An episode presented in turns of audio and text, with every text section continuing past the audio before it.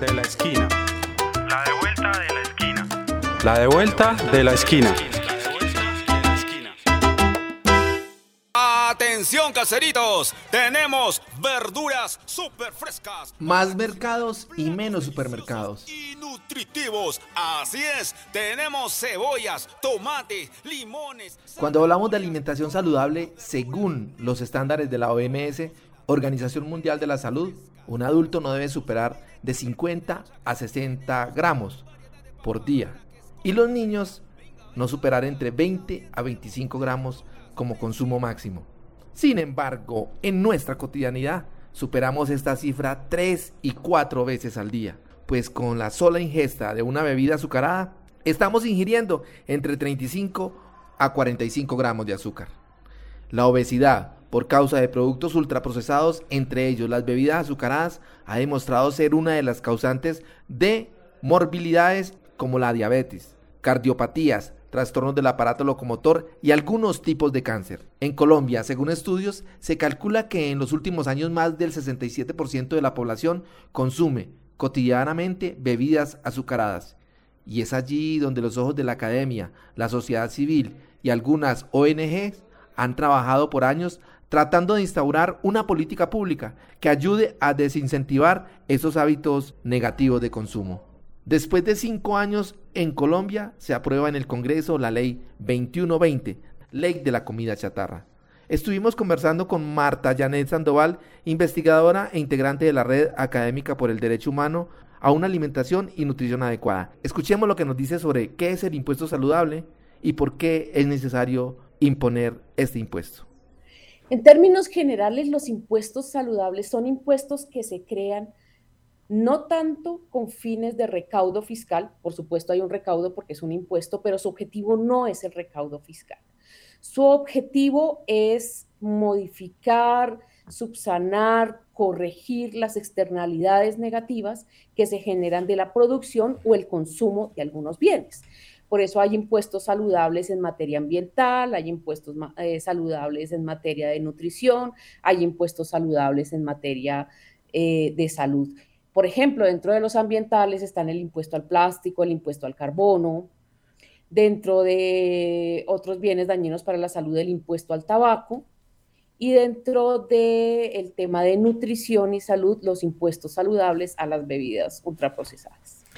El impuesto es muy importante porque se ha demostrado, digamos, que el consumo de bebidas ultraprocesadas causa enfermedades no transmisibles, por ejemplo, como la diabetes. De hecho, las mismas cifras del Ministerio de Salud nos han dicho en estricto sentido que el consumo de las bebidas azucaradas incide en la aparición en el 13% de la mortalidad por diabetes, en el 5% eh, de la mortalidad por enfermedades cardiovasculares, por ejemplo.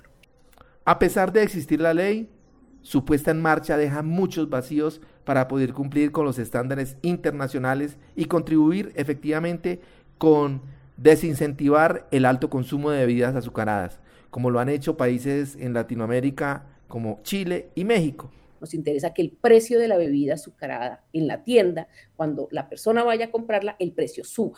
Pero para que el precio suba necesitamos que el impuesto sea al menos del 24%. Y las tasas que ahora se están proponiendo no alcanzan a llegar ni al 17%. Por ejemplo, nos han dicho qué va a pasar en la Guajira, donde no hay agua potable y donde lo único que tienen para hidratarse las personas son las gaseosas. La pregunta que nos hacemos es, ¿por qué la única bebida hidratante tiene que ser la gaseosa, por ejemplo, o el jugo de cajita? ¿Por qué no el agua embotellada? El agua embotellada también la producen las mismas empresas. En Colombia, el uso del agua para la producción de bebidas azucaradas es muy alto. Hay un estudio del Cajar nos cuenta cómo la producción de un año de bebidas azucaradas representa el uso del agua de cerca de 1.300 piscinas olímpicas. Entonces, esa agua sí se garantiza para la producción de las bebidas azucaradas, pero esa agua no se garantiza para el consumo de los hogares. ¿Por qué? Es una, una primera pregunta que quisiera dejar ahí. Pues en Colombia, hasta el momento, el impuesto, según los cálculos, no superará el 17%. Los estudios e investigaciones que han hecho para este país, para poder disminuir su consumo, debe ser mínimo el impuesto del 24%. Las verduras necesarias para la cocina y totalmente frescas. Las traemos directamente de la chacra. Tenemos gran variedad de papa para que. La invitación es entonces a toda la ciudadanía a consumir alimentos frescos, menos procesados y ultraprocesados por la salud de todas las familias. Verduras frescas. Lleve sus verduras totalmente frescas. Este podcast hace parte de la agenda informativa de La Esquina Radio. Si quieres conocer más, visita www.laesquinaradio.com. Ayúdanos a crecer compartiéndolo con tus amigos y familiares. Recuerda que nos puedes encontrar en todas las plataformas de podcast. Un Estado debe velar por la salud de sus ciudadanos. Sin embargo, en nuestra canasta familiar cada vez más se incrementa el consumo de productos con exceso de sodio, grasas saturadas, grasas trans, edulcorantes y toda clase de azúcares. agua y sed.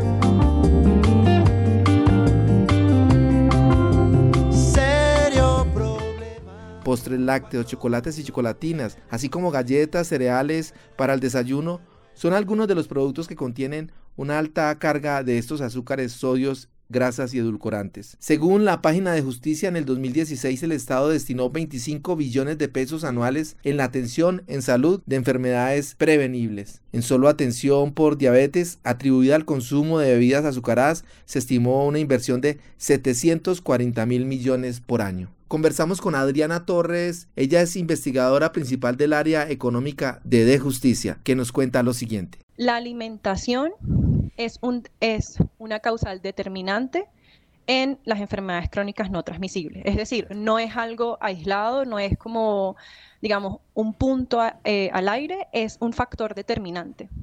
Por lo tanto, eh, el digamos, existen obligaciones en el marco de derechos humanos del Estado favorecer y en, digamos, en garantizar el derecho a la alimentación adecuada. Entonces, esto es una obligación del Estado más allá de una obligación individual. Lo que quiero decir es que si bien la persona tiene el derecho a estar informada, digamos, por un etiquetado frontal de advertencia, por un impuesto que se le coloque a la bebida, el Estado tiene la obligación de poder asegurar que esa persona tenga acceso y disponibilidad a alimentación adecuada y, por supuesto, en este tema, a otras, a, digamos, a unos sustitutos que puedan ser adecuados para su salud. Cuando uno tiene sed,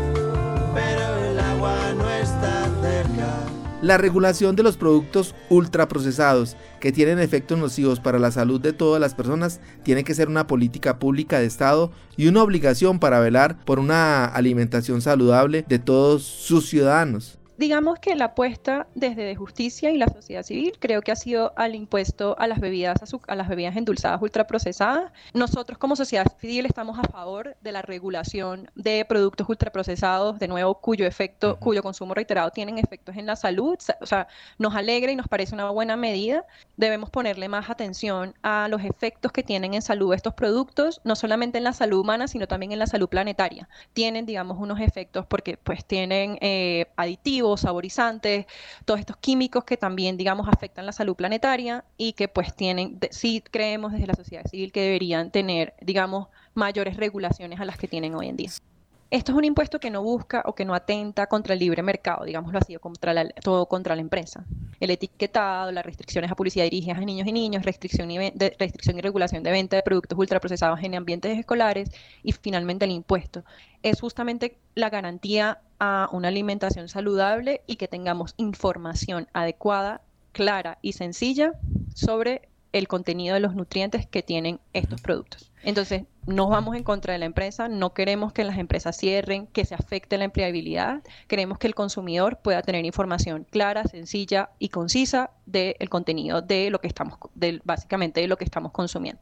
Y los ciudadanos tenemos derecho a conocer qué es lo que estamos consumiendo al comprar cualquier producto, su grado de nocividad y las consecuencias que puede generar a nuestra salud.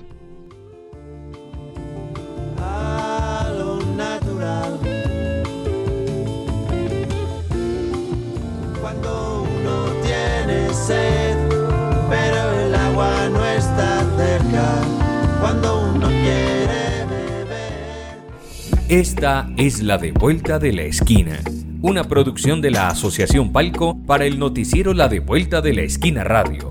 Consulta nuestra agenda informativa de la semana en www.laesquinaradio.com.